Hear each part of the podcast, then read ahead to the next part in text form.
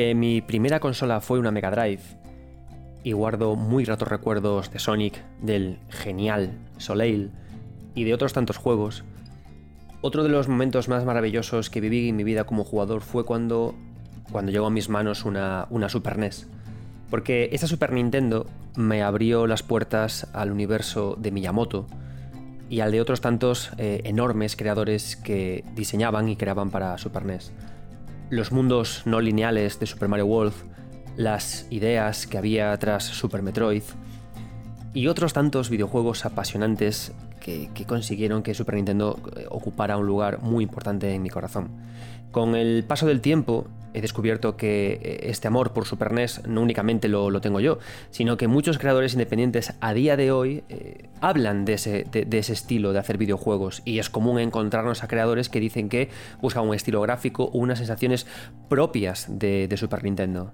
Por eso en este podcast vamos a hablar justamente qué es eso del estilo de Super NES. Repasaremos los juegos más significativos de la máquina y hablaremos qué es lo que trajo esta consola, este esta, máquina consigo cuando llegó a nuestras vidas. Así que bienvenidos a un programa que sí, habrá nostalgia, habrá muchos recuerdos, pero también habrá mucho diseño de videojuegos, habrá mucha magia motera y también libros, porque también hablaremos de libros que hablan de Super NES.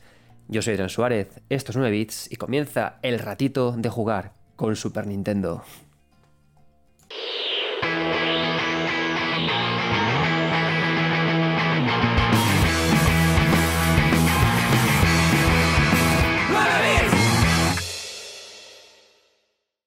Antes de nada, vamos a empezar recomendando libros. Se acerca, bueno, estamos ya en verano y no sé vosotros, pero yo es la época en la que más acostumbro a leer. Al tener dos críos, no es que tenga como mucho tiempo libre para hacerlo y la playa ya no es un lugar para poder leer, pero sí que como tengo que hacer, dar menos clases eh, en unir la universidad en la que yo trabajo como director ejecutivo y como profesor de cosas de videojuegos y cosas de usabilidad. Como ya tengo que dar menos clases, pues tengo como más tiempo para leer, más momentos para investigar y, también para escribir, ¿no? Entonces, eh, vamos a empezar hablando de libros que tenéis que leer este verano y también os pongo deberes. Ahora mismo estoy con el libro eh, Pasado Virtual de mi querido Alberto Venegas. Pasado Virtual, Historia e Imagen en el videojuego. Es un libro que la editorial Sans Soleil ha tenido la cortesía de mandarme, así que le haremos un 9 bits podcast en el futuro, dentro de no sé si el siguiente capítulo o el siguiente, hablando de este videojuego. Alberto Venegas es un investigador fabuloso y que tiene una línea de investigación muy chula con sus libros, como se ve en pasado virtual. Y es la idea de el, estudio del videojuego como contador, reconstructor o transmisor de ideas de la historia, ¿no? Cómo se puede estudiar la historia a través del videojuego, si se puede y cómo. Y Pasado Virtual ahonda en este tema. Es un libro académico, pero Alberto escribe muy bien. Alberto escribe fluido, escribe conciso, buenos párrafos sólidos y de lectura fluida, que no es fácil en, libros académicos. Os recomiendo Pasado Virtual de Sans Soleil Ediciones y habrá un podcast sobre él. Recordad que estos podcasts que hago sobre libros no son análisis sobre libros, sino son reflexiones a posteriori del libro, con lo cual comprad Pasado Virtual en Sans Soleil, leedlo, empapaos de él y así el siguiente podcast que llegue sobre el libro lo disfrutaréis un montón, porque será reflexionar sobre este tema. Bien, por una, por una parte, pasado virtual, libro de vacaciones. Bien, después, para este podcast, este podcast sobre Super Nintendo me ha surgido, me ha apetecido hacerlo, no porque me haya levantado nostálgico y haya dicho, ay, Super NES o Super NES, no, sino porque eh, me ha coincidido que me he leído dos libros. Uno, el de Unofficial SNES Pixel Book de Bitmap Books. Bien, primero, de Unofficial SNES eh, Pixel Book escrito por Robert Bannert y Christine Bauer. ¿Lo recomiendo? ¿No lo recomiendo? ¿De qué va? Este libro, como todos los de Bitmap Books, está perfectamente editado, pero centra su fuerza sobre todo en la maquetación y en la exposición de imágenes. Contiene texto, que es yo donde más me fijo, por supuesto, ¿no? Y tiene textos y escritos interesantes que veremos también en este programa. Eh, por ejemplo, los sus textos sobre Super Mario World, sobre eh, Zelda, son interesantes porque ahondan en un poco más que únicamente decir, oh, neno, menudos graficotes, ¿no? Pero es decir que no es un libro que te sirva si quieres leer, es más bien un libro para apreciar, ¿no? A mí en este podcast me han servido mucho porque es un libro que me ha valido para poder ver en qué se fija el ojo de alguien que necesita retratar el aspecto visual de Super NES, es decir, en qué se ha fijado pues he fijado en unas cuestiones como el modo 7, como en el contraste entre grandes imágenes pixeladas con imágenes a pequeña escala, que a mí me ha servido mucho para ordenar este programa. Pero es un libro que te recomiendo de un oficial SNES Pixel Book de Bitmap Books si quieres justamente tener un repaso visual principalmente con pequeñas notas al pie para poder eh, disfrutar de lo que es, fue Super NES. Este libro aparecerá mucho en este podcast. Y el que sí que te recomiendo, que me ha encantado, es el libro que se llama Playing with Superpower, que muestro aquí. Bien, este libro es fabuloso. Este libro salió eh, como guía de Super NES Mini. Lo bueno que tiene es que repasa muy a fondo los videojuegos que vinieron con Super NES Mini, pero no solo eso, sino es que trae muchas declaraciones de Miyamoto, del equipo, bocetos, ideas de diseño, que para mí hacen que sea un libro imprescindible. Creo que se puede encontrar por Extra Life en español bastante bien de precio. Yo la verdad es que me lo compré en, inglés porque lo encontré por ahí, a mí me da un poco igual la idea del idioma y está súper bien. Hablaremos de este, de este libro, lo leeremos cuando estemos hablando de juegos como Super Mario World, como estemos con A Link to the Past, ¿no? Pero bueno, que sepáis que, en general, como resumen de este, de este primer pequeño espacio, Pasado Virtual tiene que ser desde ya vuestro libro de verano, porque hablaremos de él. Y si queréis un libro ahora mismo de Super NES, que os recuerde Super NES Guay, si os interesa más lo que es la lectura y el contenido de calidad, comprad Playing with Superpower sin ningún tipo de miedo. Si lo que queréis es tener un viaje visual y gráfico por lo que fue Super NES, entonces sí que de un oficial Super NES Pixel Book os gustará. A mí este libro se me ha quedado bastante corto porque a mí me gusta más, más opinión, más declaración, más profundización y eso es lo que me ha dado Playing with Superpower.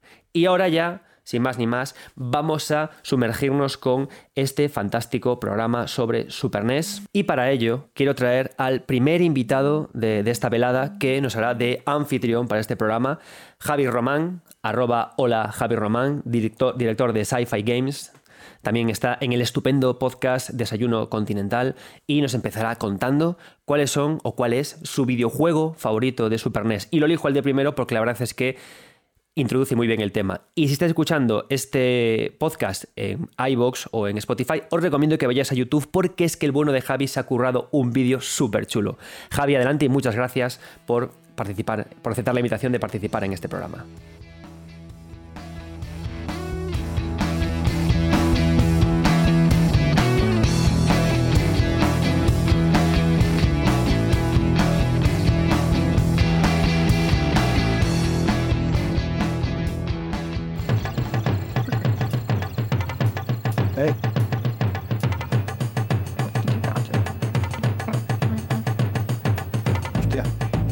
Super Nintendo, el cerebro de la bestia.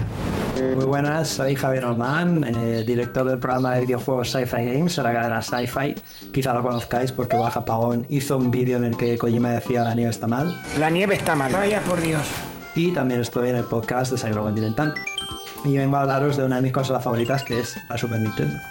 Entiendo que tendemos a idealizar las cosas en las que jugamos y queremos cuando tenemos una edad en la que a nuestro cuerpo le cuesta menos generar serotonina y ya tienes que pagar la cuota de autónomos, pero creo que realmente la Super Nintendo merece la fama que todavía conserva. Es una cosa muy mágica y muy icónica, porque creo que sus juegos han envejecido muy bien.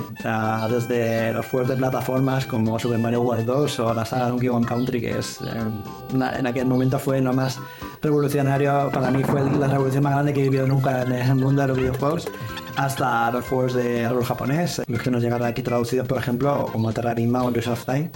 Pero yo quería reivindicar aquí algunos juegos menos conocidos, como por ejemplo fue el Unirally. El original eh, era Uniracers, pero aquí nos llegó como Unirally. Era un juego que creó DMA Design, eh, quizás los conozcáis, en Rockstar North, eh, por juegos indies como Grand Theft Auto o Red Dead Redemption. Pero eh, para Super Nintendo sacaron un juego de monociclos que iban a toda leche. era un juego en el que llevas un monociclo e ibas haciendo piruetas imposibles y las carreras eran vertiginosas, sumado para dos jugadores. Eh, siempre acababa con décimas de segundo de diferencia, era increíblemente emocionante. Una lástima que no llegara a ser más saga porque Pixar les denunció. Porque el monociclo era sospechosamente parecido a un monociclo que habían eh, creado ellos para uno de sus cortos. Y otro que que quería reivindicar también, eh, así rápidamente, es el Tetris Attack, que es un juego de puzzles que me parece los más divertidos que he jugado nunca. Eh, el original era Panel de Point, eh, pero debieron considerar que no tenía gancho en España y aquí le pusieron Tetris Attack y además le cambiaron el arte y pusieron pues, la coreografía del Super Mario World 2, yo sí sabes los personajes del juego. Y bueno, yo tengo la banda sonora grababa fuego en la cabeza y aparte, pues esos dos, jugadores también era muy divertido porque la manera en la que mandabas basura al otro eh, era como muy agresiva y muy graciosa al mismo tiempo. Y yo creo que no me olvidar nunca más con el juego de puzzles. Y nada, pues esta es mi pequeña aportación. Eh, muchas gracias por contar conmigo para hablar de una de mis consolas favoritas y un abrazo muy grande. Chao, chao.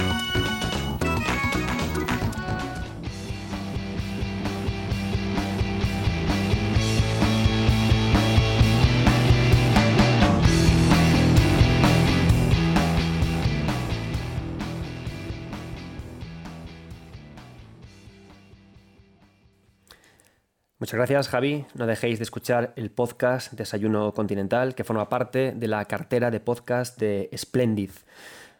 Hacen un trabajo fantástico, así que Desayuno Continental de Javi, que esté en vuestro vamos, en vuestro menú de podcast. Bien, empezamos con este especial de Super Nintendo. ¿no? Em, hablamos de que este, este podcast está sobre todo dirigido a entender qué trajo la Super NES. ¿no? Por supuesto, esto es un podcast de opinión, es un podcast que dirijo yo, por, por, lo que muchas veces diré cosas que están siempre eh, recortadas bajo mi sesgo o bajo mi visión personal, ¿de acuerdo? Por eso no me lo tengáis muy en cuenta si lo que cuento ocurrió eh, ya antes de Super NES o vosotros lo percibisteis de otro modo, ¿vale?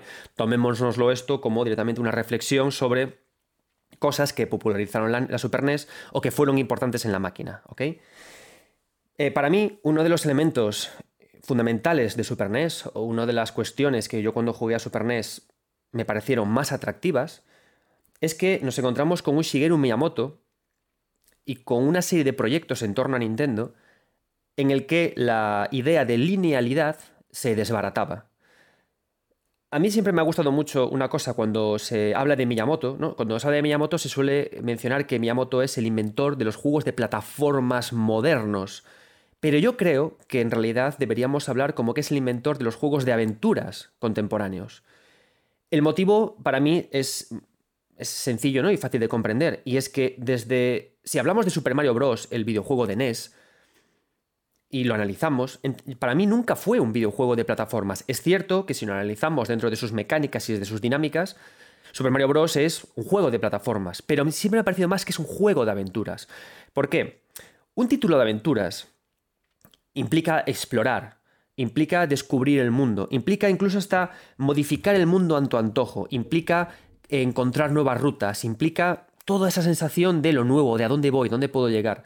Super Mario Bros., el original, el de NES, el que luego disfrutaríamos también en Super NES con Super Mario All Star, ese estupendo recopilatorio que llegó creo que de lanzamiento y que para muchos fue el, primer punto de contacto con Super Mario Bros., tiene una cuestión muy curiosa, que es que no se conformó Miyamoto con crear un juego de plataformas lineal, sino que introdujo estas zonas secretas en las cuales nosotros podíamos colarnos por unas tuberías escondidas y avanzar hasta el mundo 8, hasta el mundo 7, hasta el mundo 6, como quisiéramos, ¿no? Esta idea es una idea que, en mi opinión, transformaba a un juego de plataformas en un juego de aventuras, porque cuando yo jugaba Super Mario Bros. y descubrías esto, en primer lugar, ¿cómo lo descubrías? Era difícil, era raro que lo descubrías por tu cuenta, ¿no? Te solía contar a alguien en el mítico patio de colegio o o lo descubrías de casualidad, ¿no? Y eso eran momentos como de gran algarabía, porque era, cuando lo contaban, era como si varios exploradores reunidos en torno a la experiencia de jugar a Mario te dijeran, oye, ¿sabes que he descubierto esto? Con lo cual tú ya te emocionabas porque veías que podías llegar a mundos diferentes, ¿no? Y ya no solamente querías buscar atajos para llegar al mundo final, sino que querías descubrir qué más había en esos mundos de ese juego de NES. Y eso lo hacía maravilloso. Voy a ver qué hay en el mundo 4. Voy a ver qué hay. Eso lo convertía en un juego de aventuras. Esta idea permeó en, otros títulos diseñados por Miyamoto. Es una idea que también la tenemos en, Zelda, en el Link to the Past o, en el propio Zelda de NES. Y que también llegó a Super Mario World. Solo que en Super Mario World esta idea eclosionó y rompió. Y entonces el mapa, de repente, el propio mapa de Super Mario World, digamos como que absorbió esta idea y creció gracias a ella. Es decir, ya no tenemos que buscar espacios recónditos en los cuales saltar de nivel y ahí ver la aventura, sino que se nos presenta ya un mapa que creo que el mapa es como la bandera de la aventura, el ver a dónde voy a llegar, por dónde voy. Y sobre todo, la idea de romper el mapa con los sitios secretos. Super Mario World lo grandioso que tenía era que podíamos romper este mapa, que podíamos aniquilarlo, acribillarlo.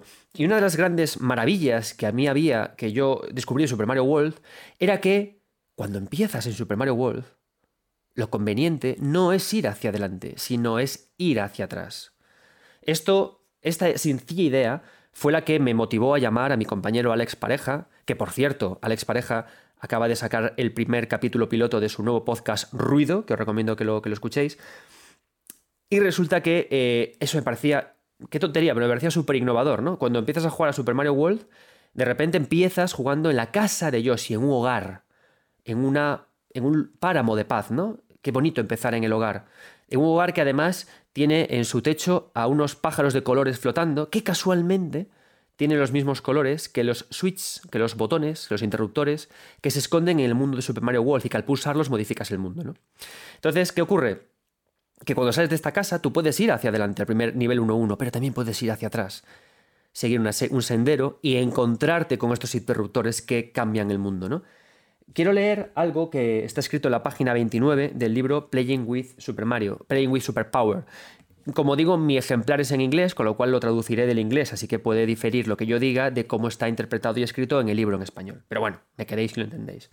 Hay una parte que habla de dificultad maleable sobre este Super Mario World. Y dice Miyamoto, uno de los problemas con los juegos de acción es como hacer que algo pueda ser disfrutado por todos los tipos de eh, personas con distintas habilidades. Es decir, desde beginners, desde personas que se inician con el juego, hasta jugadores avanzados. Una forma muy fácil es añadir un modo de dificultad easy, un easy mode, ¿no? De esta forma lo activas y ya puedes jugar tranquilamente. Pero creo que el mejor método para poder ajustar las dificultades a todos los tipos de jugadores es que el propio jugador pueda adaptar la dificultad mientras va jugando. Y esto es a lo que se refiere con cuando jugamos a Super Mario World y nos encontramos con zonas en las que están marcadas con trazos. ¿no? Hay veces que estamos jugando y nos encontramos con rectángulos eh, que, en lugar de ser sólidos son, eh, son invisibles ¿no? y solo está marcado su contorno con una serie de, trazos discontinuos. ¿no? ¿Qué ocurre? Que si nosotros activamos estos interruptores, estas líneas de trazos se convierten en interruptores de verdad y facilitan la experiencia. Sigue Miyamoto. Entonces, em, los códigos de... o sea, todo, esto, todos estos, todos estos bloques eh, pintados con trazos, piden que encuentres los palacios de los interruptores para, activarlos, ¿no? Es decir, lo que hay que hacer es que eh, le piden a Mario que encuentre además em, salidas alternativas en fases específicas. Una vez que los activas, de repente estos interruptores se convierten en sólidos y el jugador puede usarlos para facilitar toda su tarea. Fijaos qué maravilla, ¿no? Es decir, al final, la idea de las aventuras, la idea de por qué convierte Shigeru Miyamoto un plataformas normal en un juego de aventuras, es porque pensaba en sus propios jugadores. Es decir, pensaba, ¿cómo puedo volver dinámico, cómo puedo adaptar la experiencia de juego a todos los jugadores? Pues transformando las plataformas en aventuras, siempre añadiéndole esa capa de no linealidad para poder evadirte o para poder buscar un camino alternativo o para poder adaptar tu experiencia buscando soluciones diferentes, ¿no? Es una idea que Miyamoto ha aplicado a todos sus videojuegos. O sea, no hay videojuego en puro de Miyamoto en el que haya linealidad. Y muchas veces, claro, cuando analizas a estos personajes, a, a estos diseñadores, piensas, ¿por qué no hay linealidad? A día de hoy, si tú juegas un Assassin's Creed o juegas un juego no lineal, lo normal es que, haya, que no haya linealidad únicamente para poder subir el, número de horas, el volumen de horas que, hay que hacer para, para, poder vender un juego. ¿no? A los de marketing les viene muy bien decir que el juego dura 80 horas en lugar de 20, con lo cual incorporamos no linealidad para meter misiones secundarias a cascoporro. Pero ¿por qué hay videojuegos no lineales que funcionan mejor que otros? Yo creo que es justamente por lo que nos cuenta Miyamoto con esta declaración, por el motivo por el cual abrimos el mapa a otras cosas. Miyamoto lo hace de forma muy... lo, explica así, ¿no? Abre, permite caminos alternativos para que el jugador pueda avanzar y modificar su experiencia. Y creo que aquí es cuando un videojuego no lineal funciona bien. Cuando tiene esta honestidad, cuando tiene la sinceridad, la humildad de decirte, no, no, es capaz de superar este reto, quieres buscar un, un, respiro, quieres buscar un desvío, pues continúa por aquí que lo encontrarás. ¿no? Esta idea funciona muy bien, por ejemplo, también en Elden Ring. ¿Por qué Elden Ring es un videojuego, creo yo, de nuevo, esto es todo bajo mi sesgo de opinión, creo yo que funciona mejor que otros Souls a este nivel de dificultad? Porque el momento que tienes un, un gran muro, por ejemplo, cuando el primer gran boss del videojuego, cuando ese Margit se te presenta delante de ti, como gran boss, como gran barrera, te, derrota. Claro, si tú estás en un Dark Souls, te fastidias y tienes que romperte los cuernos con él. Pero en Elden Ring tú puedes decir, vale, no soy capaz de matármelo, me voy y busco otros caminos. Es una humildad y una honestidad similar. Y ahí funciona bien la no linealidad. Es como cuando estás jugando también a Tears of the Kingdom o a Breath of the Wild. Te encuentras con un muro o te encuentras con un santuario que tienes que superar y dices, es que no me apetece, quiero otra experiencia y te vas. Pero cuando te vas, no te vas a una visión secundaria pocha, no, te vas a un mundo que se abre de forma honesta para que sigas jugando en busca de encuentros divertidos. Y de esa forma tú moldeas tu dificultad. Si vas a por nuevos corazones en Tears of the Kingdom, si vas a por más nivel en Elden Ring, si vas a por los switches que hay en Super Mario World, ahí moldeas tu dificultad. Y ahí se abre esta idea de no linealidad que a mí me fascina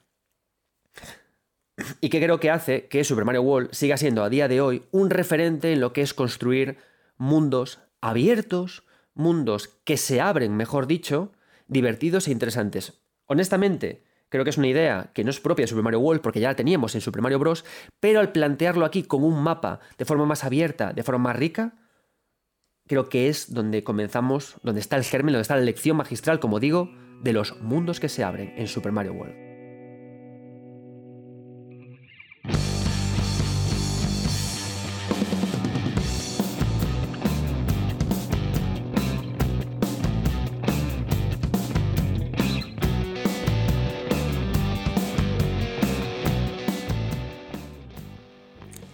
Ya que he mencionado a mi buen amigo y compañero Alex Pareja, voy a darle paso como segundo invitado de esta velada para que nos hable de cuál es su juego favorito de Super NES y qué recuerdos le trae esta máquina. Alex, adelante, es tu momento, bienvenido de nuevo al podcast 9 Bits y dispara. ¿Qué tal amigos? Disculpad que grabe en estas circunstancias, pero estoy pasando una semanita en casa de mis padres, entonces lo que toca solamente es con el móvil, pero no me quería perder este especial, este programa del amigo Adrián Suárez. Así que rápidamente, porque estoy a otras cositas ahora mismo, eh, os diré que la Super NES, la Super Nintendo para mí es es pura infancia. Recuerdo además tenerla, eh, haberla tenido en mi casa, que jugaba con mi hermano. Bueno, sobre todo jugaba mi hermano y yo miraba. Yo era muy boyer cuando era pequeño. Y después incluso recuerdo eh, que cuando llegaba una consola nueva a casa, la que teníamos la, la, llevábamos a casa de mis abuelos para cuando íbamos los domingos a comer, pues tuviésemos ahí una consola con la que jugar. Y mm, por no centrarlo en un solo juego, que sé que vais a mencionar muchos y probablemente vais a mencionar estos, pero bueno, eh, para mí rápidamente, si tengo que pensar en, un juego de Super NES, eh, pienso en Mario en general, ¿no? En, en Super Mario World y, lo que me voló la cabeza en su momento. Por cierto, tenéis un libro llamado Sobre Mario que podéis adquirir y disfrutar. Eh, y por ejemplo, Mario Kart, ¿no? Eh, creo que fue mi primer Mario Kart, si no recuerdo mal, y también me, voló la cabeza, ¿no? Todo lo que tuviese que ver con Mario en aquella época era como, como otra cosa, ¿no? Era, era eh, llegar a un lugar de felicidad y de, revolución que no entendías, ¿no? Yo creo que no, ni lo comprendía bien qué era lo que estaba viendo y qué es lo que estaba disfrutando. Así que para mí eh, Super NES es felicidad y es mm, recuerdos, ¿no? Volver un poco a la, a la niñez y y esos momentos con mi hermano que luego los compartí prácticamente con, con casi todas las consolas hasta ya la época de, de Play 2, ¿no? Por ahí. Entonces, para mí Super NES es la felicidad. Quizás lo único malo es que no te la podías llevar al baño, que eso está muy bien cuando estás en los momentos de trono. Y, claro, eso, eso viene bien en cualquier consola de Nintendo. Ojalá Nintendo Switch 2 eh, tenga esa posibilidad también. Así que nada, os voy a dejar que estoy a otras cosas, eh, que disfrutéis del programa. Recordad que tenéis ruido disponible, nuevo podcast, aquí con un servidor dentro de poco el primer programa disponible. Tenéis el capítulo número 0 donde explico un poco cómo funciona. Podéis buscarlo por ahí. Principales plataformas, Ruido, Alex Pareja. Gracias por la promo, Adrián. Y nos vemos. Disfrutad del programa y, y nada, disfrutad de las vacaciones. Yo sigo aquí disfrutando con mis padres en su casita. Adiós.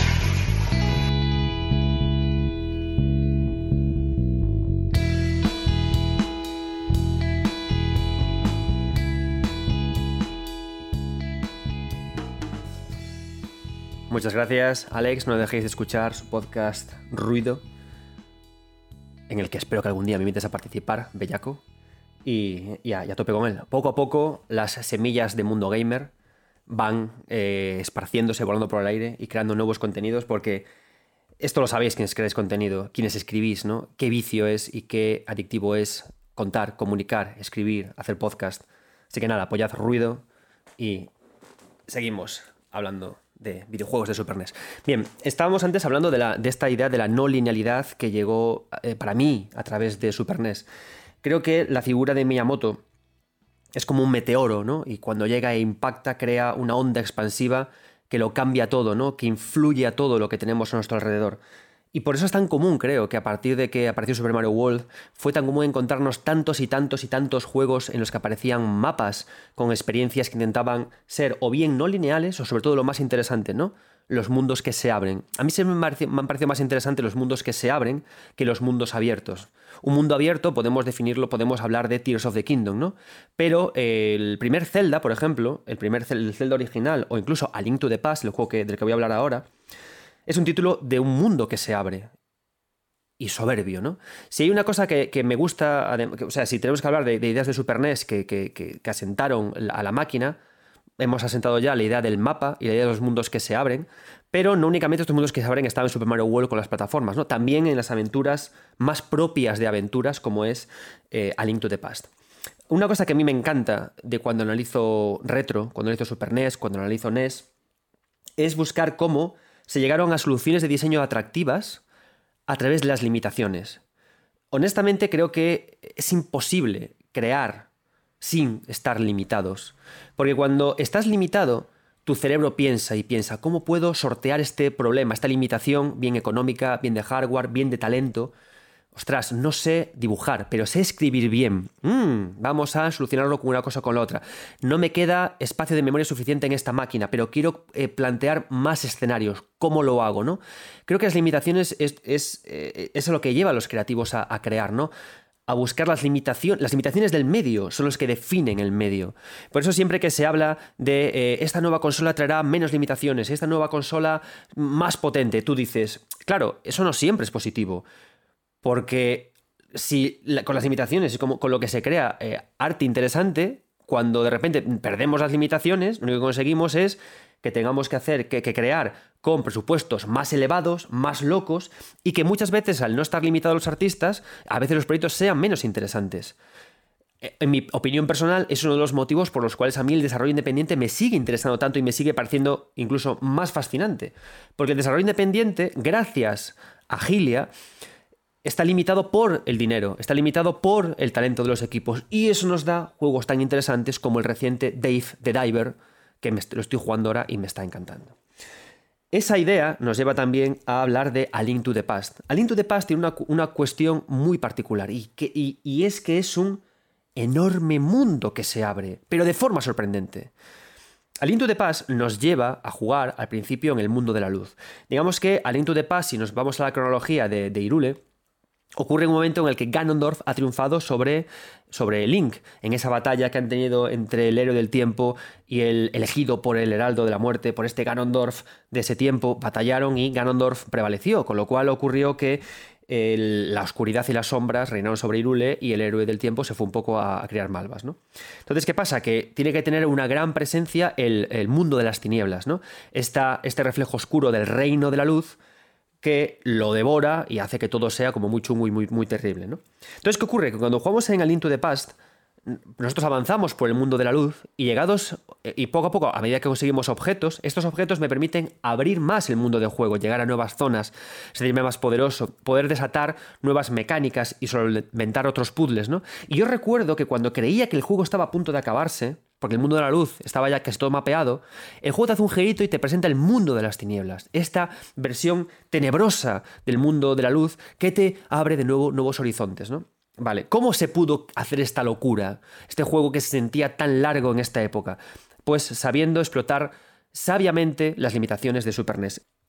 Leemos en la página 80 de Playing with Superpower que por lo que los... O sea, eh, con, lo que Miyamoto aprendió con el trabajo de The Legend of Zelda, el de NES, descubrió que haciendo ciertos chanchullos con la programación, con cómo diseñaban, podría incorporar muchos más niveles eh, en sus videojuegos. ¿Por qué? Porque si introducíamos niveles que eran similares a otros que ya existían, podíamos incluir más terreno por el que moverse al jugador, pero ocupando mucho menor espacio. Es algo parecido a lo que hicieron también en Super Mario, en Super Mario Bros. Super Mario Bros. molaba porque las nubes que hay en Super Mario Bros. son iguales que los arbustos que hay en Super Mario Bros. Solo que cambiándoles los colores. Entonces, con estos trucos podíamos incorporar más elementos ocupando menos espacio. ¿Y a qué nos llevamos? ¿A qué nos vamos con esto? Que en A Link to the Past, la idea de que hubiera dos mundos no fue ningún accidente. ¿Por qué? Porque al crear dos overworlds, dos, dos, campiñas similares, el videojuego podía ser mucho más largo sin necesidad de doblar la cantidad de memoria usada, cuentan en, en este libro. El código trataba al mundo de las tinieblas gráficamente como una capa sobrepuesta al mundo de la luz, con solamente pequeñas diferencias que estaban guardadas en la memoria. Y con todo esto le añadían un sistema de compresión de memoria que permitía cambiarle la paleta, la paleta de colores. Entonces, esto es súper interesante. Es decir, imaginaos, imaginaos la historia, ¿no? Querían tener. Es decir, ¿por qué está el mundo de las tinieblas en, en Zelda? Porque en, en, Nintendo querían crear un mundo opuesto porque lore y porque las. No, no, no, no. Para nada nació de la necesidad de querer hacer un mundo más grande con menos recursos. Nació porque querían hacer la misma jugada que esa nube de Super Mario Bros. que estaba en la. Eh, que se convertía en un arbusto. Y dijeron. ¿Cómo podemos hacer un mundo más grande si no podemos meter más niveles nuevos? Sencillo, coge lo que ya está creado, píntalo de otra forma y por lore encájalo. Y así que llegó Ganondorf, tocó el reino de la luz, ocupó la Trifuerza y hizo que sucumbir al mundo de la luz en las tinieblas. Y ya está, le metemos una capita nueva de pintura, cambiamos cuatro cosas y sin consumir la memoria tenemos todo esto. Y además nutrimos más de lore el juego. Es decir, con escritura, con cabeza, con técnica, crearon un mundo que se sentía absolutamente gigantesco gracias a este recurso. Increíble. ¿Por qué? Porque la aventura se sentía inmensa, se sentía formidable, se sentía gigantesca. Yo todavía recuerdo a día de hoy esta sensación, ¿no? Una sensación que luego intentó traducirse también con Secret of Mana, por ejemplo, o con los mundos de de Secret of, of Evermore, ¿no? Que, la idea de, poder explorar, de poder recorrer, pero yo creo que ninguno de estos videojuegos, de estos ya sí JRPGs eh, eh, de acción, consiguieron superar esta sensación de qué mundo tan grande teníamos. Y todo fue gracias a una proeza técnica que se le ocurrió a alguno de Shigeru Miyamoto. En el libro de Playing with Superpower se nos se mola porque nos dan a la vez dos mapas. Tenemos el mundo de la luz y al lado este mundo de las tinieblas o mundo de la oscuridad, Light World y Dark World. Y los vemos los dos contrapuestos en los dos píxeles y es increíble verlos porque es cierto que son absolutamente iguales. Es decir, las capas, el diseño, las plantillas son las mismas, pero cambiando distintos sprites que tienen en un lugar y en otro. Esta idea nació por las limitaciones. Quizás si The Legend of Zelda no hubiera nacido en Super NES, hubiera nacido en una PlayStation 4, el lore del propio juego sería diferente. No habría quizás un Dark World porque no haría falta, se podrían hacer otras cosas. Nació porque había píxeles. Nació porque em, se trabajaba con una cámara concreta, fija, que apuntaba al personaje en el medio y que nos, permitía, nos hacía desplazarnos por ellas. Nació por las limitaciones y por las características de Super NES. El lore de The Legend of Zelda nació por las limitaciones de los sistemas en los que nacieron.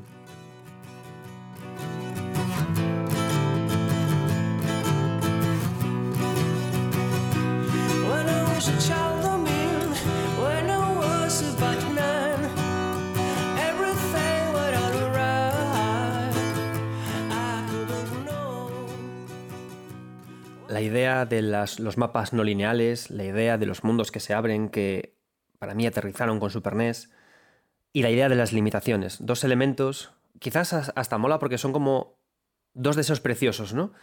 queremos hacer mundos que se abran y que rompan las limitaciones de la máquina. ¿Cómo lo hacemos? Qué deseo tan bonito y qué, qué precioso para hablar de mundos abiertos, ¿no? Es decir, ahora se hacen mundos abiertos porque se pueden hacer. Pero antes no se podían hacer y había que buscar las formas de lograrlo, ¿no? Como qué deseo tan bonito de los desarrolladores de queremos hacer mundos más grandes, mundos en los que los jugadores se pierdan queremos hacerlo porque no se puede hacer todavía. Hagámoslo. Y se hicieron estas cosas, ¿no? Qué maravilla, ¿no? Jugáis todavía a día de hoy a Super Mario World, jugáis todavía a día de hoy a Link to the Past y es fantástico.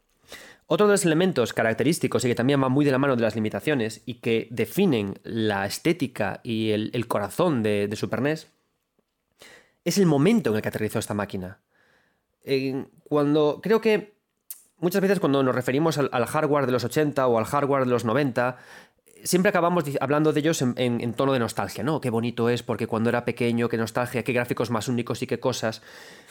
Pero creo que esta magia especial que tenían era por justamente por parecido a lo que hablaba antes con los desarrolladores, ¿no? Por el momento de, cambios que vivían. A día de hoy, si hablamos de una Play 4, de una Play 5, de una Xbox o de un PC, los cambios que estamos viviendo son si las inteligencias artificiales llegarán para hacer la programación ellos solos.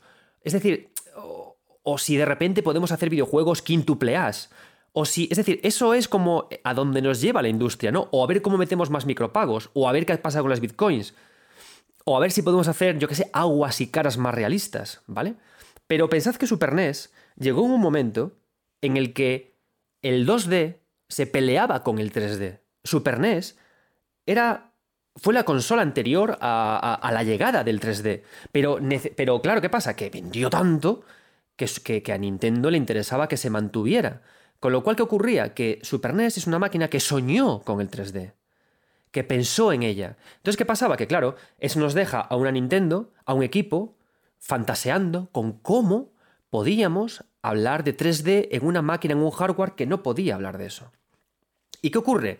Que eso nos llevó, eso llevó a la consola a direcciones artísticas muy singulares, ¿no? Y en eso tenemos algo que, me parece fascinante, que es el fantástico modo 7. El modo 7 era un, chip gráfico, era una, forma de, interpretar escenarios que eran eh, pixelados, y lo que hacía era que cogías un mapa pixelado, lo tumbabas y, los, y podías poner a personajes eh, pixelados operando y moviéndose por él, haciéndolo girar este mapa, y daba la sensación de que estabas moviendo por un entorno tridimensional. Este, este, este, modo 7 no apareció originalmente en Super Mario Kart, sino que lo tenemos también, por ejemplo, en, F0. Pero yo he de reconocer que cuando a mí más me, encantó fue cuando apareció con eh, Super Mario Kart. ¿no? En este libro se habla también mucho del desarrollo de de Mario Kart, ¿no? Y una cosa que me gustó mucho de él, de, leer todo esto, es algo que también nos cuentan en el estupendo podcast de Arqueología Nintendo, en el que Neko habla en profundidad de Mario Kart, recurriendo también a este libro. Yo encontré este libro también por escuchar al bueno de Neko en Arqueología Nintendo. Y al final, Super Mario Kart nació como un deseo de Shigeru Miyamoto de querer hacer un videojuego de conducción, de carreras, pero en pero que la idea principal era que dos personajes, dos jugadores pudieran competir en, eh, una misma consola, que pudieran coger los dos mandos y competir, ¿no? Y partieron de eso, partieron de, ese deseo con el videojuego de, eh, de F0. Todo esto al final nos dio que, bueno, se tomaron distintas decisiones, hubo que moderar la velocidad del juego, al moderar la velocidad del juego de F0 hubo que añadir nuevas capas mecánicas y dinámicas para aprovechar ese retroceso y se empezaron a incorporar capas y capas y capas que al final llevaron también ahí a incorporar los personajes de Mario y construir el videojuego que, que tenemos a día de hoy, ¿no? Pero lo que quiero pararme sobre todo es en la idea gráfica del modo 7. El modo 7 tiene algo que a mí me parece estupendo, y, genial, y que luego es una idea que acabó, heredándose en videojuegos actuales. El modo 7, sí, es, una forma en la que pensábamos que jugábamos a ideas tridimensionales, pero el modo 7 en realidad era como un canto al píxel gordo. Era un canto al, píxel gordo. Mirad, los, moderados eh, pixelados de Super Nintendo, de, nuevo, por ejemplo, yéndonos a, a Super Mario Kart, buscaban ser dibujos con los píxeles redondeaditos, suaves. De hecho, me hacía gracia porque eh, cuanto más gordo, cuanto más gordito, cuanto más riquiño, cuanto más adorable, cuanto más mofletudo hagas a un modelado pixelado, digamos que das más predominancia al color que está en el interior del dibujo y difuminas más la presencia del píxel, ¿no? Al final podemos ver que lo feo, entre comillas, del píxel, que es? Pues el trazo con el que conformas al modelo. Ahí es donde se ve esos cuadraditos que se, ordenan como si fueran escalones de una escalera, ¿no? Y como que se disimulan. Si tú ves ahora, por ejemplo, eh, un personaje de, de, Super Mario Kart, ves a Bowser, no te fijas exactamente en el trazo pixelado de su cuerpo, de su contorno, ¿no? Te fijas en su verde de su cara, en el rojo de su pelo, en el en el amarillo de sus piernas, pero cuando hablábamos del modo 7, este modo que fingía ser poligonal mola porque el polígono gordo, claro, se exagera, porque el polígono gordo está ahí para definir ese entorno y se ve mucho más, ¿no? Entonces molaba porque era como un videojuego, era como un modo que anunciaba las tres dimensiones, pero que reivindicaba de forma oculta, eh, de forma sibilina, el píxel gordo, ¿no? Y mola porque eso, el modo 7 nos lo encontramos no únicamente en Mario Kart, sino que fue como la gran cosa para los JRPGs. Yo recuerdo jugar a Secret of Evermore y recordar cómo los, los mundos, los mapamundi se movían con este, con el modo 7, ¿no? Cómo se tumbaba el, mapa pixelado y se hacía girar, ¿no? Y le encantaba a los JRPGs de Super NES como que disparar al personaje por los aires, volando por la estratosfera, mientras en, debajo de él se movía todo el mapa. ¡Oh, qué locura todo! Y era puro modo 7. Y hay un montón de videojuegos indies que creo que, gracias a que el, modo 7 reivindicó que el pixel gordo molaba, que no había que ocultarlo por el color del interior del cuerpo de los personajes, no tuvieron miedo de mostrarlo de una forma más rotunda, ¿no? Y a día de hoy tenemos muchos ejemplos que cogen esta idea y que dicen, sí, sí, tenemos entornos tridimensionales, el píxel podemos disimularlo, pero recordamos ese modo 7 y ese píxel súper gordo que, que, veíamos ahí, ¿no? Y de hecho hay videojuegos que lo que hacen es que juegan con la idea, una idea similar también a esta idea del modo 7, que tienen a sus personajes diseñados de forma muy, suave y de repente hacen un zoom in, hacen un primerísimo primer plano a su cara y el, y el píxel gordo de su contorno crece y se amplía y hace ¡pum! ¿no? Por ejemplo, sin ir más lejos, Bleak Sword DX, videojuego del que hablamos en el anterior podcast dedicado a UX, juega de esta idea con sus cinemáticas, ¿no? Es decir, cuando un videojuego pixelado no quiere recurrir a animaciones externas, cuando quiere contar su historia también con el propio pixel y quiere acercar la cámara a los personajes, ¿qué hace? puede acentuar el pixel gordo, como hace Blick Sword, ¿no? Y vemos ese pixel gordo reivindicado. O por ejemplo, en el videojuego Dave the Diver podemos tomar otro camino. Y lo que hacemos es que ampliamos los colores, ampliamos el volumen de nuestro dibujo y disimulamos el píxel, ¿no? Hay esto como estos dos caminos a día de hoy para, el píxel. O por ejemplo en Blasphemous, ¿no? Que glorifican, eh, que lo que hacen es que pintan muchísimo más, cargan mucho más de color y le dan unas animaciones realistas a su modelado, pero a la vez se amparan en el que el píxel tiene este estas líneas escalonadas para hacer que los movimientos del personaje sean como más rudos, ¿no? Más terroríficos. Hay como todos estos caminos, pero creo que el modo 7 ayudó a reivindicar las decisiones de los artistas por el píxel gordo. Y además no nos olvidemos que Mario Kart, siguiendo con la idea de lo no lineal, con esta idea de lo no lineal, tiene mogollón de secretos, mogollón de caminos y de rutas para poder eh, escapar o para poder romper el escenario y poder eh, evitar a nuestros personajes. ¿no?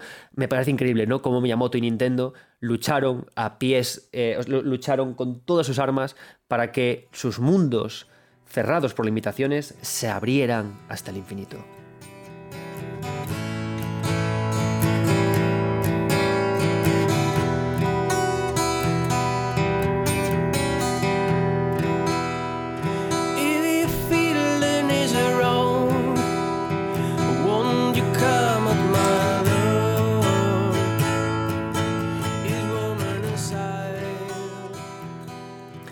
Y antes de seguir, damos paso a la siguiente invitada de esta velada, Judith, directora del máster en diseño y desarrollo de videojuegos, que nos va a explicar también cuál fue su experiencia con Super Nintendo, cuáles fueron sus juegos favoritos y sus juegos de inicio. Y me cae una lagrimita porque habla justamente de ese Super Mario Bros. que todos conocimos con el recopilatorio de Super Mario All Stars. Dios, cómo amaba ese recopilatorio. Adelante Judith y muchas gracias por participar en este programa. Hola, mi nombre es Judith García Cuesta y soy la directora del máster de diseño y desarrollo de videojuegos de UNIR. Bueno, eh, UNIR sobre todo está enfocada a aquellas eh, personas que por, eh, por, problemas personales o profesionales, no pueden acudir a una universidad eh, presencial para eh, continuar formándose. Entonces, desde UNIR se ha creado desde hace ya unos años el máster de diseño y desarrollo de videojuegos que permite a sus estudiantes el formarse eh, como expertos para poder trabajar en esta industria tan apasionante como es la del desarrollo de videojuegos, que sin duda, si estás escuchando esto, pues eres, eres fan, igual que yo y todos los profesores que estamos en, impartiendo, impartiendo el, máster. Bueno, eh, decir que desde el claustro UNIR, o sea, todos los profesores buscamos ante todo que logréis tener una experiencia única a nivel educativo y que ah, podráis eh, adquirir las skills necesarias para generar un portfolio que os permita entrar en industria.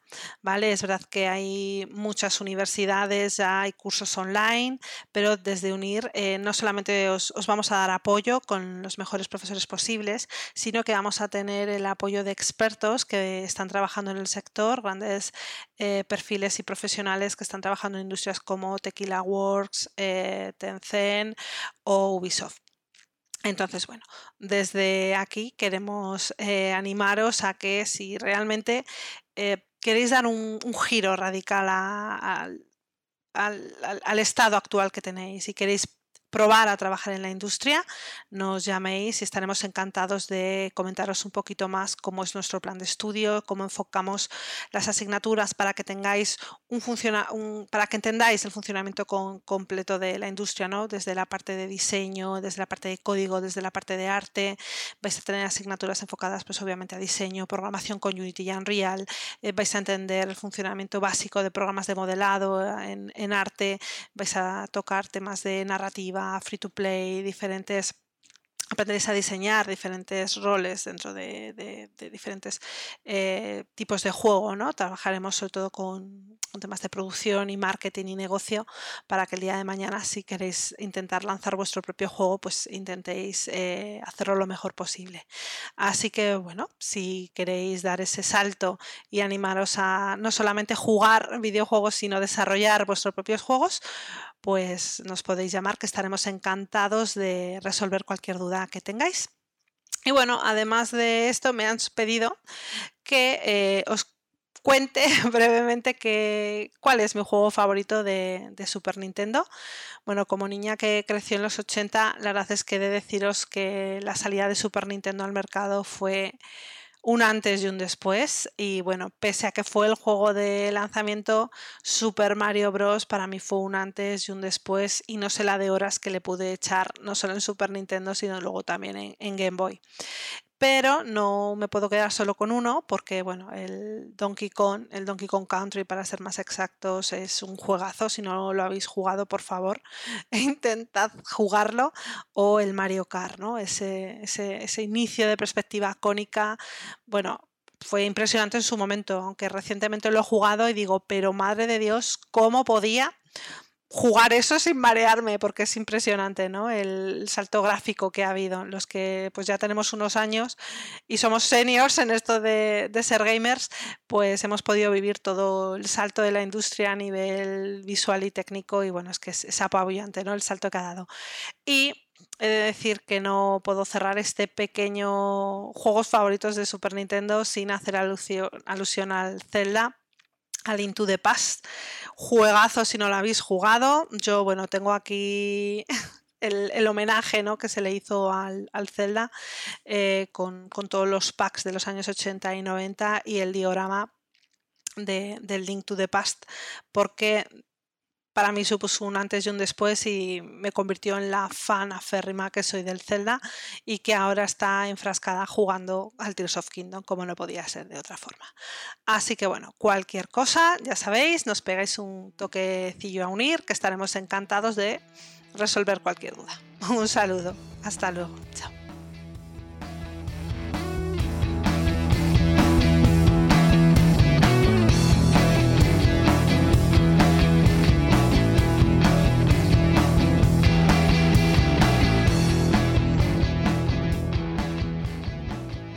Muchas gracias, Judith. Y como os cuenta ella, no dejéis de, si queréis meteros en el mundo de videojuegos, pegándonos una llamada a unir. El máster de videojuegos está para vosotros. En un añito os preparamos, os ponemos a trabajar como locos y a, lanzaros a este mundo. Y también en unir hay grado de videojuegos online, por si no tenéis ni idea de desarrollo ni de programación, os queréis tomar con calma y también os formarán y enseñarán para poder meteros en este apasionante mundo.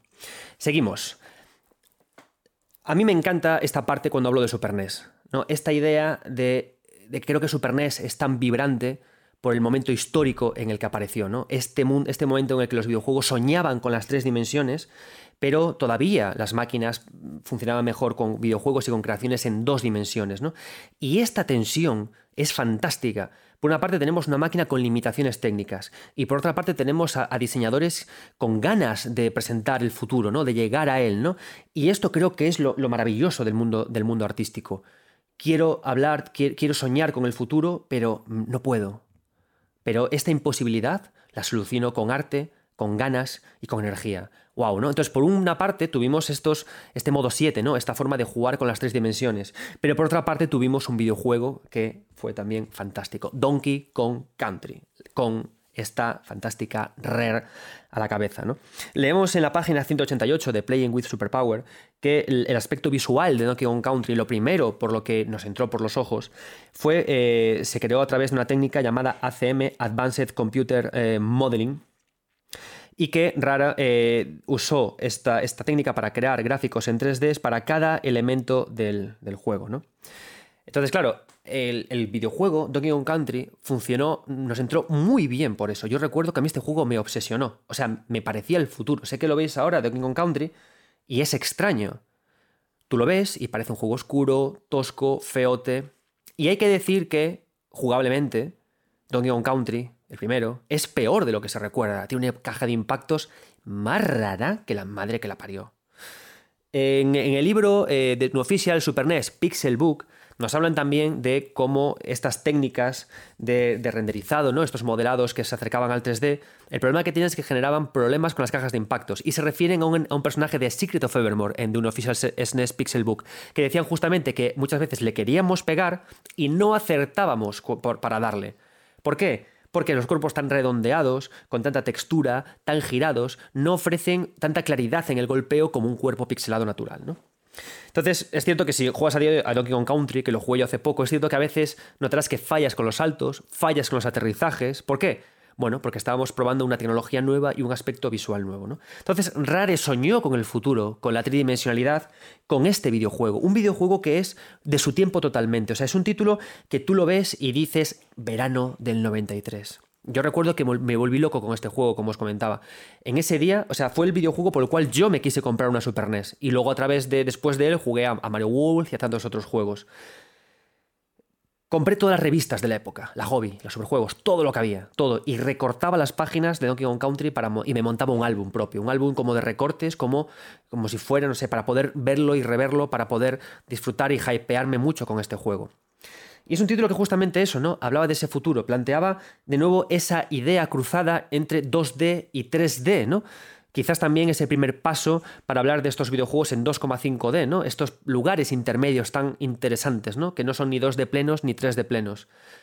Y además, lo interesante de Donkey Kong Country es que este sueño, esta, oscuridad de la que hablábamos, combinaba también perfectamente bien con la idea de los mundos abiertos, con esos mundos que se abren, de los que se hablaba, eh, de los que hablaba Shigeru Miyamoto, pero con una particularidad. Ya no era únicamente la idea de buscar atajos, sino que era también la estupenda idea de encontrar lugares secretos. Abrir zonas nuevas funcionaba y te hacían que fueras una y otra vez al juego, una y otra vez al juego. Y esto era lo gracioso de, Donkey Kong Country, ¿no? Queremos hacer un producto visualmente rompedor, visualmente innovador. Eso nos va a limitar mucho el espacio de juego, metamos muchos más secretos, sigamos rompiendo el mapa para poder avanzar y que la persona quiera jugar una y otra vez, quiera jugar una y otra vez. Entonces, fijaos, ¿no? El momento en el que sale Super NES, los deseos de los desarrolladores, cómo aumentamos la longitud de los juegos y cómo se generan estilos visuales propios en base a esto. Una, una historia también muy chula que, ocurrió con Donkey Kong Country es que nació, se apareció justamente a la vez o un momento parejo a Super Mario World 2. Y está muy guay porque es otra de las características de, Super NES, ¿no? La disparidad eh, estética Ahora tenemos a veces un problema y es que los títulos triple A, A, salvo por filtros que les añadas o por cosas, cuestiones determinadas, sigue, creo que sigue costando, creo que sigue costando encontrar estéticas diferenciadas entre videojuegos quintuple A, ¿no? Creo que eh, a día de hoy el camino o la investigación es hacia cómo consigo el mayor realismo, pero salvo casos concretos, es muy complicado encontrar estilos únicos en videojuegos de altísimo presupuesto, ¿no? estilos diferenciales. Sin embargo, aquí, como estábamos en este momento de tensión, no teníamos claro que queríamos ir hacia esa realidad, sino que no sabíamos hacia dónde, había que ir. Las tres dimensiones eran, eran un sueño. ¿Qué ocurrió? Que apareció este juego que intentaba ser más realista, Donkey Kong Country, pero a la vez chocando con un juego que defendía el pixel como ese relleno colorido, como esos trazos irreales, y era Super Mario World 2. Y estos dos juegos convivían en una misma plataforma.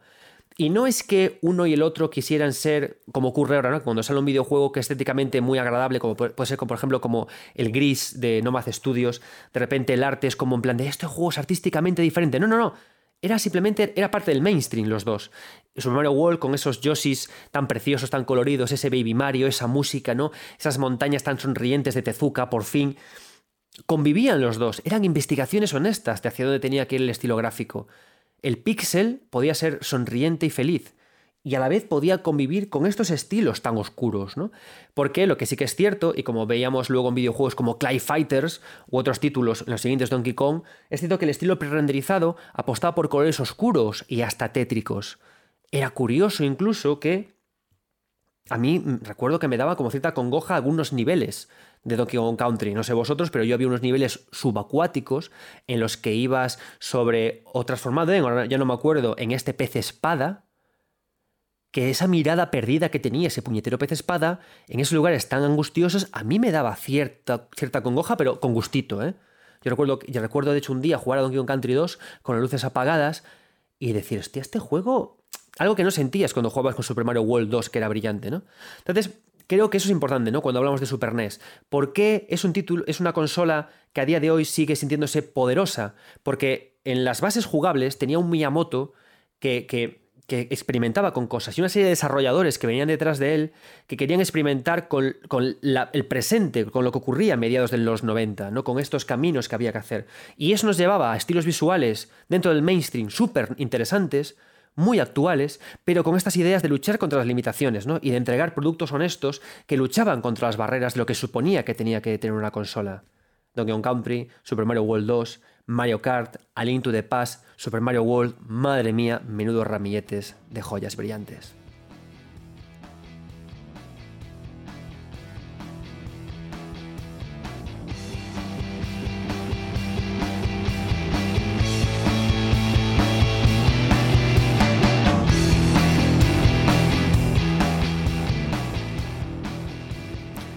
Seguimos en este 9 Bits podcast especial que tiene Super Nintendo de mágico. Y quiero darle paso a un Nintendero de pro, a alguien que defienda Nintendo a muerte. No, es broma. Doy paso a El Funs, a Mark Royan, para que nos hable de eh, cuál es su videojuego de NES favorito. Y gracias, Mark, porque estás ahora mismo en Seúl y me has mandado un vídeo desde allá. Así que te agradezco mucho que hayas decidido participar en este programa. Adelante, el FUNS, dale caña. Bien, eso, estoy en una lavandería de, de, Corea grabando esto.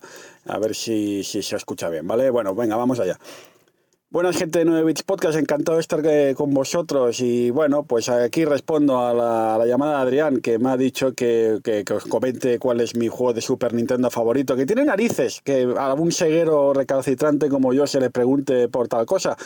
Pero bueno, que, que en el fondo todo esto de Sega y tal no deja de ser una pose, poser total. O sea, yo tuve un Super Nintendo de chaval y me encantaba, era un trasto maravilloso y la cantidad de juegos que me encantaron y me volaron la cabeza. Que claro, quedarme con solo uno es que es muy complicado, de verdad, porque es que de verdad que había verdaderas joyas. Podría hacerme el cultureta y deciros, pues yo qué sé, Podría hacerme cultureta y decir, yo que sé, Final Fantasy VI o yo que sé, un Chrono Trigger. Seguro que hay mucha gente que lo dice. Había uno que me gustaba mucho que era el de los bomberos, de Human, el Fireman, que se llamaba, no recuerdo mucho. Pero mira, si me he de quedar con solo uno, yo creo que me quedo con una cosa muy, muy chabacana, muy popular. Pero ojo, es que es, creo que es mi juego, sí, es mi juego favorito de Super Nintendo. Es el Turtles in Time, el Tortugas Ninja, Teenage Mutant Ninja Turtles 4, Turtles in Time. El juego de Konami, el beat'em up, el famoso, ¿no? Que precisamente hace poco lo hemos vuelto a poder disfrutar gracias al Cobabunga Collection, entre otras cosas. Y este juego, de hecho, como en el Cobabunga Collection está la versión de arcade y la versión de Super Nintendo. Yo empecé jugando la versión de arcade en un bar de pueblo al que íbamos de vacaciones y ya entonces me flipó, pero es que la versión de Super Nintendo es que era mejor era mejor. O sea, lo bueno de Cobabunga Collection es que nos ha demostrado que es que era mejor. Tenía, eh, gracias al modo 7 sobre todo, ¿no? Pero tenía mejores gráficos, mejor música. Era un juego más brillante. Perdías la posibilidad de jugar a cuatro jugadores, es cierto, pero yo creo que lo ganábamos en, el resto de cosas. Un juego que, bueno, ¿qué os voy a decir? Para mí es un, símbolo de la mejor Konami. ¿Sabéis cuándo Konami molaba? Cuando Konami era lo más, cuando Konami era lo mejor. Pues el Tortugas es un claro ejemplo. Eh, es una Konami que ya se ha perdido perdido, por supuesto, pero bueno, que queda queda el recuerdo, ¿no? Un juego, pues, ¿qué voy a decir? Jugablemente era brillante, el sonido era espectacular todavía a día de hoy. A veces me lo pongo de fondo, me pongo la banda sonora de fondo para disfrutarla, porque es que no hay ni un solo tema malo.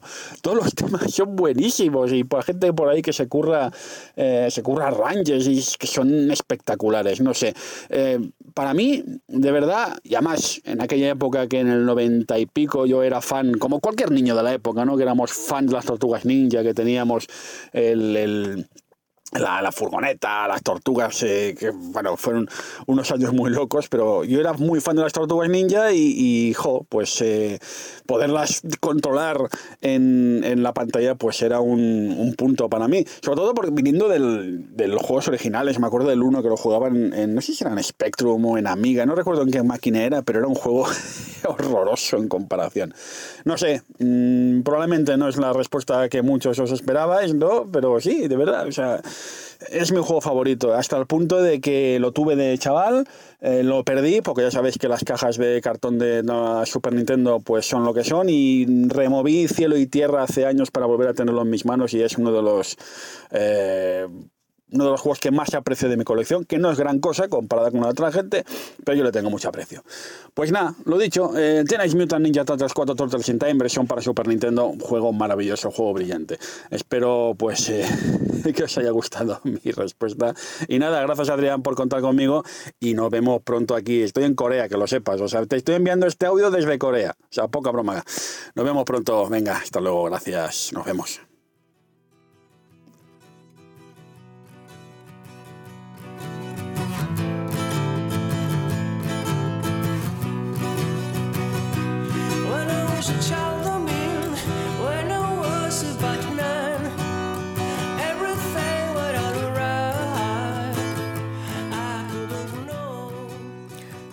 Muchas gracias por tu recuerdo y menudos beaten up nos traía Konami, la buena Konami, la Konami que es que me estoy acordando ahora de esta Konami de ahora, la que prefiere no regrabar las voces de sus Metal Gear Solid 3 y prefiero no hablar de la Konami de ahora.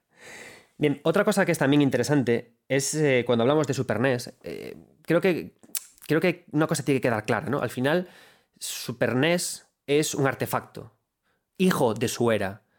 Porque no olvidemos que si entendemos la, creación de videojuegos como un hecho cultural, como un hecho artístico, el arte y la cultura son expresiones que representan e interpretan la realidad o las cualidades de sus autores. ¿De acuerdo? ¿Qué ocurre también? Que cuando estas representaciones significan productos de presupuestos no excesivamente elevados, pueden tener más riesgo. A día de hoy, en 2023, creo que no es ninguna sorpresa que los videojuegos suelen ser eh, parte de sagas ya consolidadas o juegos que no tienen tanto riesgo. No podemos criticarlos. No podemos criticarlos porque son inversiones multimillonarias. Son inversiones que superan los 100 millones de dólares, muchos videojuegos, con lo cual tienen que tener estudios de marketing detrás y mucho trabajo detrás. Creo que a día de hoy, por lo menos a día de hoy, no podemos pedirle riesgo a producciones AAA. ¿Por qué? Porque si lo pedimos y fallan, vamos a dejar a mucha gente en la calle y vamos a hacer que empresas enteras cierren por culpa de eso. El riesgo se lo, hemos, se lo tenemos que pedir a los juegos independientes y cuando ellos descubran algo que funciona, será el momento de que el mainstream lo ampare y lo acoja, que en realidad siempre ha sido así, ¿no? La contracultura siempre ha sido el ariete de lo normativo y luego lo mainstream se ha adueñado de ello. El ejemplo más claro son los Ex Pistols, es el punk, y luego como el punk ha sido convertido en camisetas de Pull&Bear y un estilo propio. Así, así ha sido siempre y así será. Lo bonito que tenía Super NES es que como no había, em, digamos, ella era lo mainstream y, podía permitirse desarrollos arriesgados porque no eran tan caros. Como hemos visto, eh, para crear el mundo de Link to the Past, el Dark World, no invirtieron el doble de dinero, sino que dijeron, oye, cojamos lo mismo que teníamos, pintémoslo, una capa por encima y tiramos para adelante, ¿no? Con recursos limitados. Ahora eso ya no se hace. Entonces, ¿qué pasa? Que Super NES era una consola estupenda porque tenía esa idea. Era el mainstream, pero a la vez podía hacer proyectos arriesgados. Podía pedirle al bueno de Shigesato y Toy que hicieron videojuego cuando él nunca había hecho videojuegos. Shigesato Toy es la cabeza pensante detrás de Earthbound o de la saga Mother. Quiero decir que he jugado a muchos de ellos, pero necesito volver a jugarlos todos por orden para hacerle un programa dedicado. ¿Por qué? Porque aunque Earthbound o la saga Mother sea una saga de JRPGs considerada menor, que nunca han tenido el, el beneplácito de ventas, a lo tonto, Mother ha sido de los juegos más influyentes de la historia de los videojuegos. Es raro encontrarse un JRPG que a día de hoy se diga que es maravilloso y que no tenga trazos de Earthbound. El estupendo Undertale es puro Earthbound, Deltarune es puro Earthbound, Lisa es puro Earthbound. Hay mucho de Earthbound. ¿Por qué? Porque es un juego transgresor. Em, hace poco, un buen amigo mío, Víctor Navarro Remesal, que organiza eh, conferencias y charlas con desarrolladores japoneses y les entrevista, entrevistó a, a un desarrollador japonés que hizo el videojuego Días Lluviosos, Rainy Days, y cuando le preguntaba cómo había creado su videojuego, un videojuego en el que acompañamos a un niño en su día normal, por su casa, en un día lluvioso, el autor decía que no había jugado nunca a videojuegos antes. Curiosamente, no haber nunca jugado a videojuegos antes te quita de encima la idea de que de las, preconcepciones, ¿no? Lo que tienes que incorporar porque se te supone, tu juego se supone que tiene que tener eso. Shigesato Itoi no tenía esas preconcepciones, ¿no? Leemos en la página 242 de, de este del libro Playing with Superpower, que el, la serie Mother fue inspirada parcialmente eh, por la melancolía de la vida, de la infancia, del autor, del escritor Shigesato Itoi. Porque los padres de, Itoi estaban mucho, mucho tiempo ausentes y él fue criado por su, por su madre. Hay una cosa muy divertida que grabamos partida en Mother llamando por teléfono a nuestro padre y nos dice que, oye, que ok, ¿no? Todo el tiempo llamándole para contarle lo que queremos y él no está. Esa melancolía es la que vehicula la saga Mother y la hace un juego muy especial. ¿Por qué? Porque Itoi no era una persona que quería hacer un JRPG, sino que eligió este, el videojuego, coincidentemente lo que creó tiene trazas de JRPG para trasladar esa melancolía al, al juego. Dice también aquí que la palabra mother, que, eh, que se habla de, con la que se habla, que, hace apelación a esta saga de videojuegos, es también, viene derivada de la palabra mothership, maternidad, como eh, por la canción de John Lennon de los años 70, ¿no? que habla también del abandono, porque Itoy tiene también mucho gusto por, por los Beatles. Entonces es un juego que habla sobre el abandono, es un videojuego que es rupturista porque no quería ser un juego de rol y que nos permite entender que cuando el mainstream es a la vez un espacio en el que los autores pueden expresarse sin riesgo y crear obras sin riesgo, tenemos una época, algo que crea una época maravillosa. Y eso a día de hoy no lo tenemos. A día de hoy tenemos el mainstream por una parte y a los Itoi del mundo en otra parte, en el indie. En esta época Super NES estaba todo en el mismo sitio. Y eso hacía que llegaran juegos fabulosos y que la Super NES fuera como muy compacta en sus productos propios. Yo por eso a día de hoy estoy tan interesado por el indie y cuando tengo este aluvión de videojuegos tan mainstream acabo un poco abrumado. Y a la vez también por eso y esto entiendo que puede ser una opinión poco popular para, un popular para muchos, lo entiendo, no pasa nada. De nuevo, este podcast únicamente trata sobre mis opiniones y mis visiones sobre, sobre la vida. Para nada intento eh, deciros que esto es así, pero yo por eso celebro que haya consolas como la Nintendo Switch, porque su poca potencia permite arriesgar más, por tener que, porque implica desarrollos más cortos. Yo quiero juegos como Earthbound, quiero juegos, quiero autores como Itoy en el mainstream. Eso es lo que necesito. Y eso se consigue, valga la redundancia, con más limitaciones. Creo que esa es una de las lecciones más interesantes que nos deja la Super NES.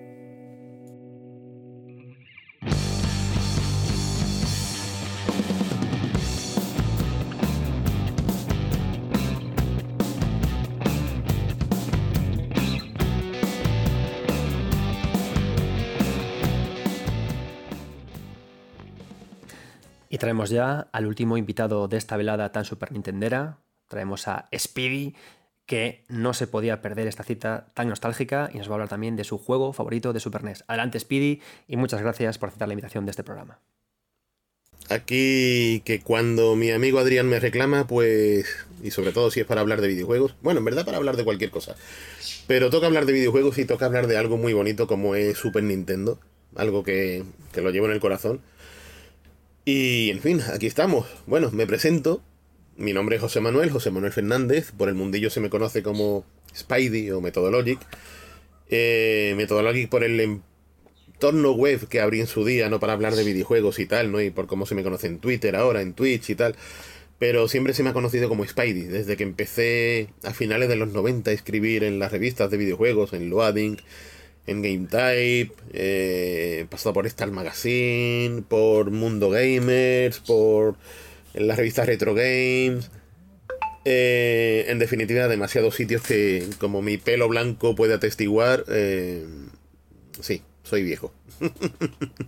bueno, también he escrito algo como, como Adrián, algún librillo que otro sobre videojuegos, ¿no? Estoy muy contento de las obras que escribí con mi mi amigo, hermano y socio Jesús Renquepedia, ¿no? Genesis y Continue Play, sobre el videojuego español, pero también con la historia de Atari Video Computer System o MSX primera, primera generación, que son mis, dos de mis niños más queridos, ¿no? Eh, pero básicamente ahora me dedico al desarrollo. Eh, soy productor, soy también eh, compositor musical, sobre todo orientado al chiptune pero ante todo game designer y productor y docente, ¿no? Enseño también en el grado superior de animación 3D juegos interactivos. Eh, juegos y entornos interactivos, quiero decir, eh, todo lo relativo al diseño de videojuegos, ¿no? Y todo esto también lo vuelco en, en mi estudio, Save Game Studio, donde con dos socios más, dos compañeros maravillosos, pues hacemos lo que podemos en el mundo del videojuego, ¿no? Estamos haciendo nuestras cositas propias, pero sobre todo también damos servicios a terceras empresas.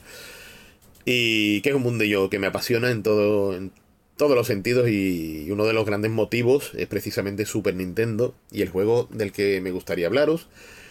Que si bien el catálogo de Super Nintendo en general me parece de lo más grande que hay, pero titulazos como, como este al que me voy a referir, ¿no? Y precisamente de ese no del, de la primera eh, tanda de lanzamientos, pero sí estuvo temprano, ¿no? En lo que es el catálogo de videojuegos de Super Nintendo en España, que fue Axelay. Axelay, eh, yo soy muy fan de Konami. Eh, fui usuario de MSX y como tal, pues Konami me proporcionó, vamos, estoy mirando ahí arriba en la estantería y, y, joyas, ¿no? Maravillosas, ¿no? Desde los Gradius o Nemesis, como los recordábamos en la época, Penguin Adventure, Metal Gear. Pero yo era muy fan, muy fan de los matamarcianos. Y cuando. Fíjate que veníamos de, de ese Crisis Force para la NES. Que precisamente es un total, ¿no? Un tour de force absoluto de, de tecnología en esa consola, el 8 bits de Nintendo. Mm, pegamos el salto, más o menos por los mismos días, ¿eh? Y, y vemos un juego del que se decía que aprovechaba el modo 7, pero realmente no era modo 7, eran una serie de virguerías propias de programación. Bueno, el modo 7 tendría cabida en otros elementos, ¿no? Pero cuando veías ese escenario, eh, con ese mapa, ¿no? Que parecía que sobrevolaba, sobrevolábamos la zona, ¿no? Luego las fases horizontales clásicas al estilo Gradius, R-Type, que eran impresionantes a nivel de diseño. La banda sonora, los final bosses. O sea, yo decía, esto es lo que nos espera en Super Nintendo por parte de las grandes compañías como Konami, como Capcom. Y... O sea, que decir, yo me enamoré, yo soy muy fan del género del chat up, de los map, ¿no? Como los llaman. Y Axelay sin duda es la punta de lanza de lo que es, a día de hoy incluso, podría decir uno de los mejores exponentes del género y que para mí está en un top 5, pero histórico. Histórico, incluso diría que a día, a día de hoy aparece en Steam, tal cual, a lo mejor con un 16.9 y tal, ¿no? Axley, tal y como salió, y seguiría siendo el maravillosísimo juego que es. O sea, un inmortal, eh, un título que. de esos que te pones a pensar que serían muy difíciles de ver, a pesar de los experimentos homebrew que hay y tal, eh, en otras máquinas. O sea, de esos juegos propios de la consola que no salieron de ahí, de ese marco de circunstancias, y que aprovechan realmente lo que es el hardware. En todos los sentidos, ¿eh? musicalmente hablando, la instrumentación, eh, los sprites, cómo maneja todo, todo, todo, con ese final épico, como que prometía un Axel 2 que no llegó, por desgracia. Y, y, te das cuenta de hasta dónde, hasta dónde podía llegar la buena de Konami en, en los 16 bits, en el cerebro de la bestia. Y ahí está, para el recuerdo. Lo mejor de todo es que a día de hoy nos buscamos siempre las maneras para poder retomar esos clásicos y jugarlos. Bueno, por ahí arriba, no, creo que no se ve, pero por ahí está mi vieja Super Nintendo. Eh, y no la desempolvo tanto como quisiera, pero bueno, tengo ahí la mini que me da el avión, como aquel que dice. Nada, un placer haberos hablado de estos, estos momentos, ¿no? Estos recuerdos que, que permanecen grabados a fuego porque de verdad dejaron un pozo fantástico, fantástico. Pues nada, familia. Adrián, un saludo, un saludo a todos los espectadores y a seguir jugando. Nos vemos.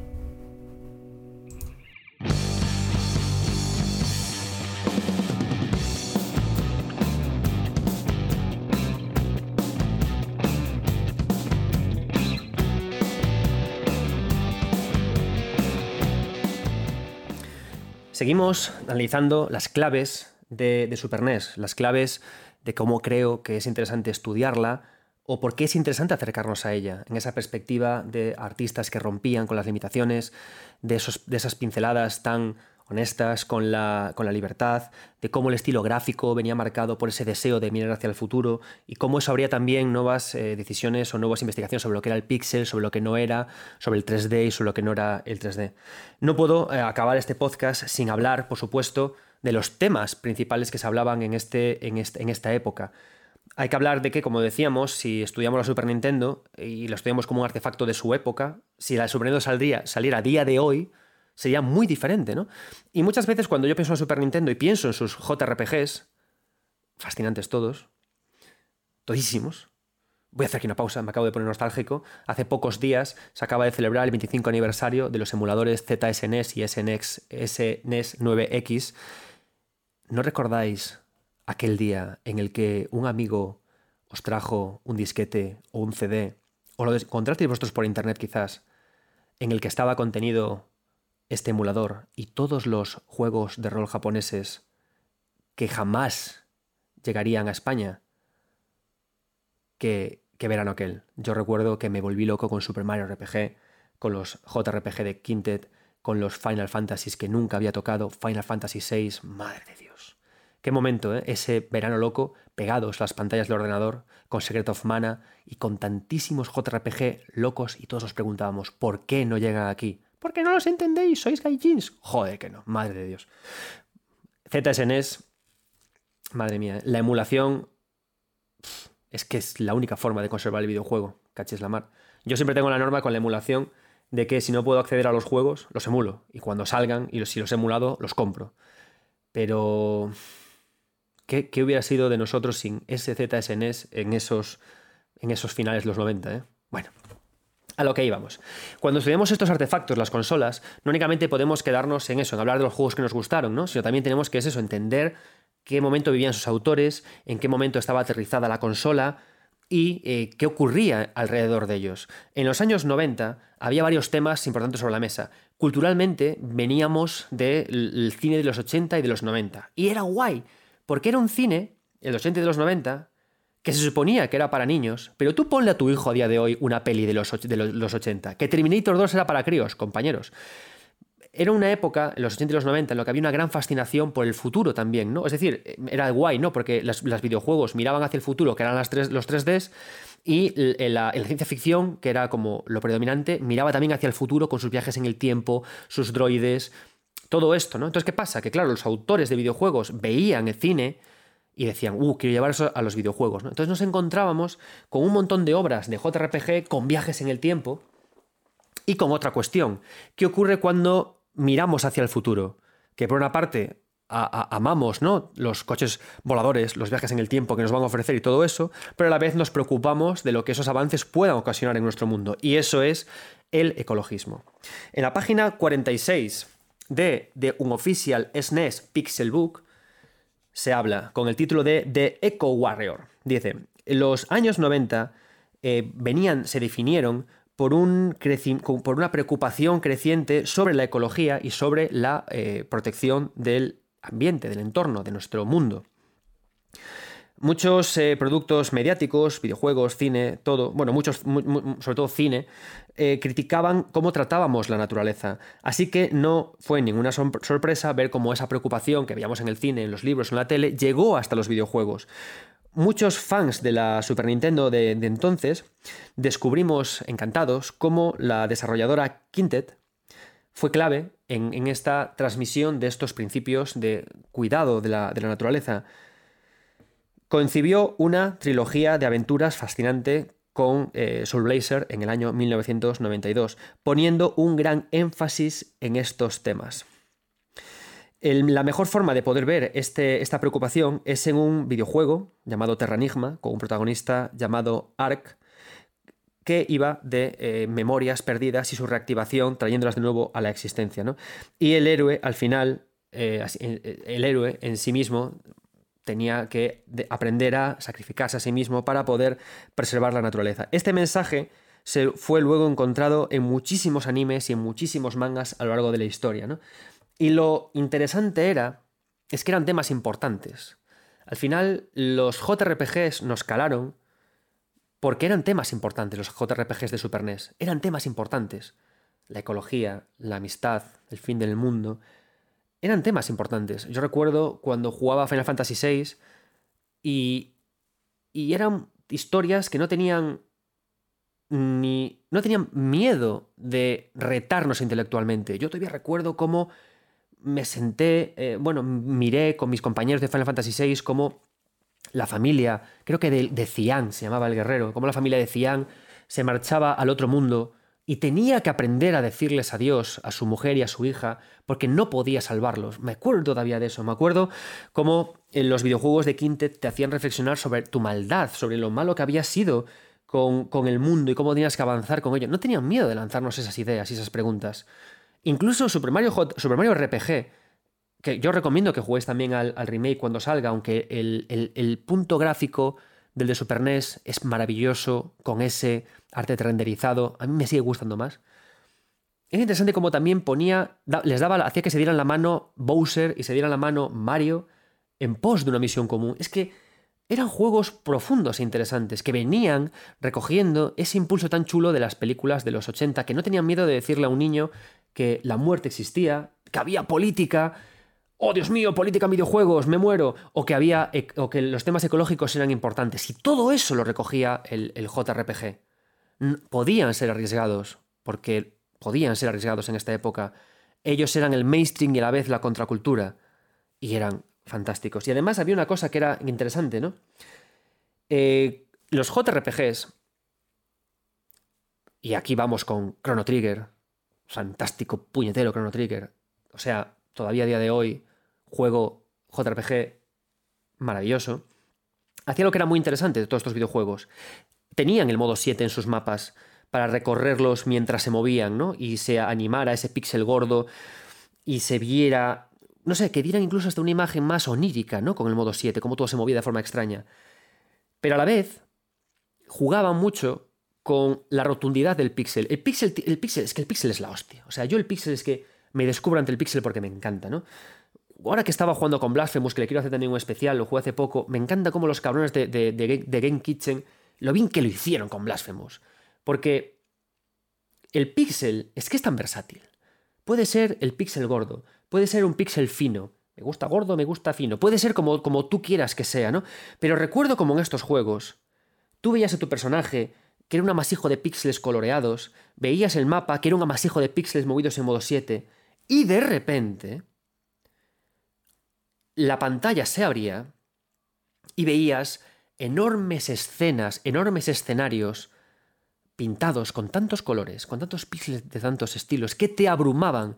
Porque Pixel sobre todo tiene esta capacidad, te coge por sorpresa. Porque puedes hacer, usar el píxel para, para dar mucha incertidumbre al jugador.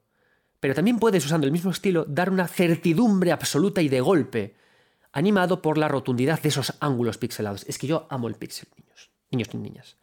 Y Chrono Trigger lo hacía mucho esto. De repente, ¡boom! La escena del juicio. Luego te ibas a Final Fantasy VI, ¡boom! La escena de la ópera. Y te ibas a... lo jugaba mucho con esto. ¿Y qué pasa? Que los JRPG de esta época tenían esto, podían ser arriesgados, podían ser arriesgados, querían ser arriesgados, porque entendían que eran juegos guiados por la historia, y ya no guiados por la historia, sino guiados por el mensaje. Cuando te acababas un juego de Quintet, o de Quintet, acababas mal, acababas pensando, acababas reflexionando. Cuando te acabas Final Fantasy VI, acababas pocho, y sobre todo también porque el pixel te permitía catapultarte hacia tu propia imaginación. Y porque además había esta gran reflexión sobre el estilo gráfico. Y porque los mundos se abrían a medida que avanzábamos por ellos. Y esto era Super NES. ¿Qué? Tenéis ganas de volver a Super NES, ¿verdad? Pues es una fantástica idea. Y espero que lo hagáis siempre pensando en estos términos. En la gracia y la magia que tenía Super NES.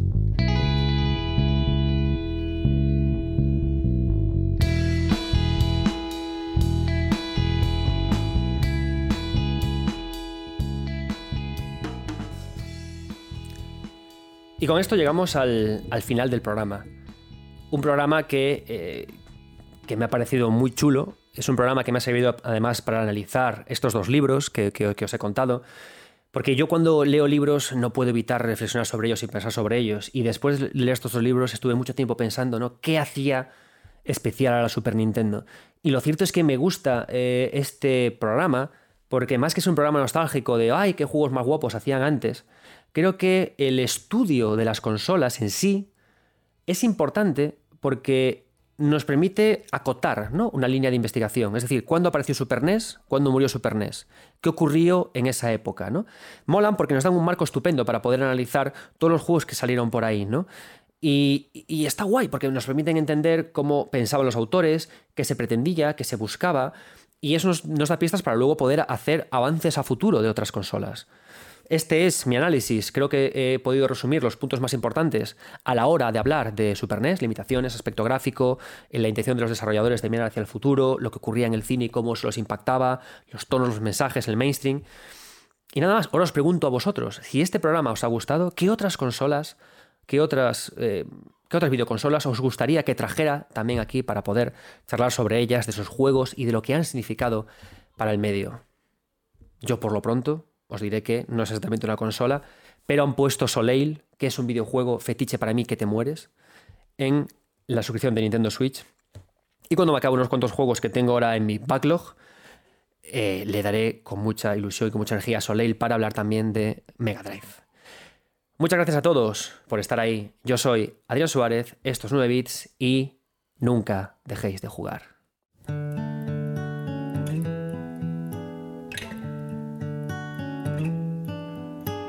lonely time.